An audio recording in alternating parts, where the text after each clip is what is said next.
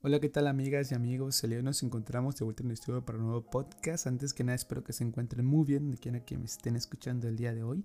Y como siempre les pido una disculpa por no haber tenido tiempo de subirles un capítulo. La verdad es que ahora ando bastante limitado de tiempo. La verdad es que mis tiempos han vuelto mucho más cortos y eso pues me ha complicado estar aquí.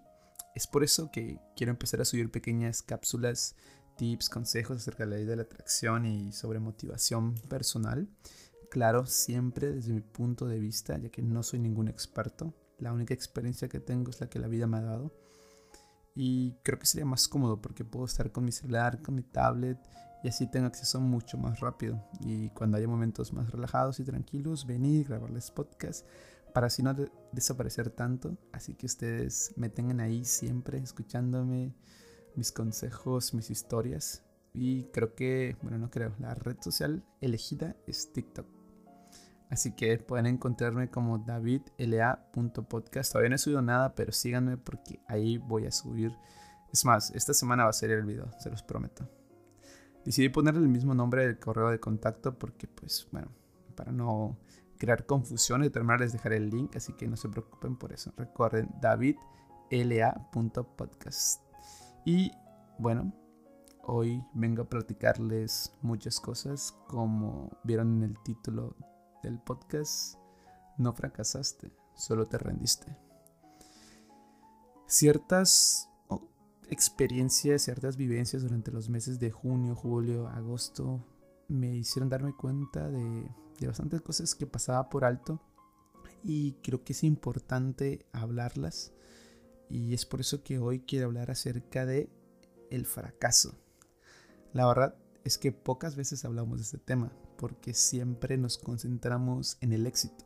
Nunca se hablan del fracaso, siempre lo vemos como algo despectivo, como algo malo, como algo a lo que no queremos, algo que no queremos conocer, que siempre queremos estar en el éxito pero la realidad es que son pocas las personas que realmente consiguen ese tan anhelado éxito, lo que nos lleva a no saber cómo lidiar con el fracaso cuando no se logra algo. Y creo que es muy importante porque muchas veces por el simple hecho de fracasar una vez nos asusta, nos da miedo y dejamos de intentar alcanzar nuestros sueños y metas. Sé que mientras escuchas esto, recuerdas aquel fracaso que tuviste, que te detuvo y que no has vuelto a intentar. A mí me ha pasado infinidad de veces, pero aprendí que no lograr algo no significa que seas un fracasado o que sea un fracaso, sino que simplemente fallaste en algo que intentaste hacer y punto. Cuando verdaderamente fracasas es cuando dejas de intentarlo y perseguir ese sueño que tanto quieres. Les contaré rápidamente acerca de ciertas situaciones que, que me pasaron. Eh, recuerden como en febrero apliqué para un trabajo, no se me dio. Me sentí muy triste porque realmente puse mucho empeño, mucho esfuerzo y no se dio. Y la verdad es que me sentí como un fracasado. Dije, ok, fracasé. Y me sentí muy triste. Después de todo reflexioné y me di cuenta que no tenía razón para sentirme triste. Dije, ¿sabes qué? La vida te dice, no es tu momento, ya llegará y disfruta, disfruta porque tienes tiempo libre, disfruta porque puedes hacer muchas cosas que cuando uno trabaja ya no puede hacer. Y así es, la vida me dio la razón y después de un tiempo ese tanto, ese trabajo que quería no me lo dieron, me dieron uno mucho mejor. Y aquí ando, intentando echarle las ganas. Sí, sí, vamos.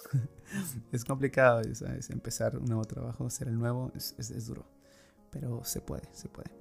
Y otra cosa que pasó durante ese tiempo es que yo tenía una empresa con unos amigos y que se vino abajo, pero logramos juntar pues un dinero bastante considerable y decidimos que no quisiéramos gastarnos ese dinero, sino que quisiéramos gastarlo. Bueno, sí lo vamos a gastar, pero no es como que, ¿sabes que Toma tu dinero tú, tu parte y ya.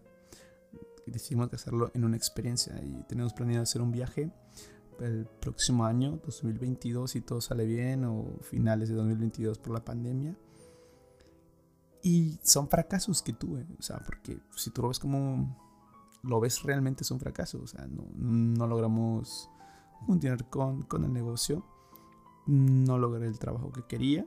y fueron fracasos, pero a la vez hoy los miro y digo, son experiencias, experiencias de vida, experiencias que te hacen crecer como persona.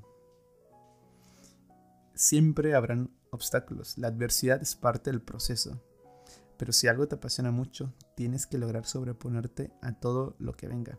Salir de la zona de confort es duro, pero si confías en ti mismo, trabajas duro y te enfocas en lo que quieres y a dónde quieres llegar, avanzarás, no importa lo que se te presente. Porque afuera de la zona de confort es exactamente donde crecen las personas. Y mira, oye David, ¿y cómo voy a saber cuál es mi zona de confort? Tú sabes cuál es tu zona de confort. Yo no tengo que decírtela. Tú sabes al momento de aceptar este trabajo que les decía, me dijeron, ¿sabes qué? Tú vas a ser, como yo, como ustedes saben, yo soy abogado, y me dijeron, tú vas a ser el encargado del área jurídica. Bueno, no como tal encargado, pero iba a estar en el área jurídica.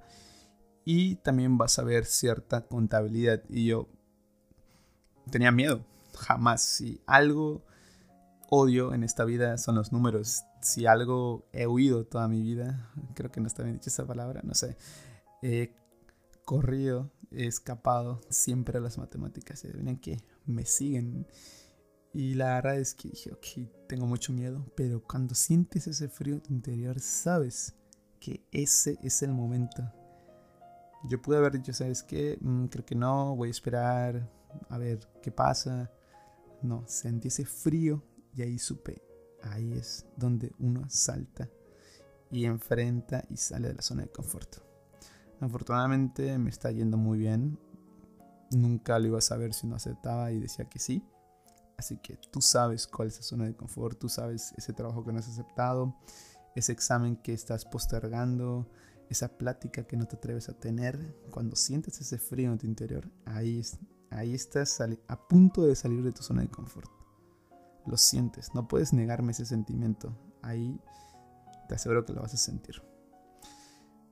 Esto nos lleva a, una, a un tema importante y es que no tengo ninguna duda de que hay muchas formas de ser un ganador, pero la realidad es que solo hay una forma de ser un perdedor y es la más fácil. Es no ver más allá del fracaso, estancarte ahí, quedarte ahí, no pensar en seguir adelante. Y recuerda que la vida no espera por nadie, el tiempo no para. Y eso al final pasa factura y cuando quieres hacer las cosas ya es demasiado tarde.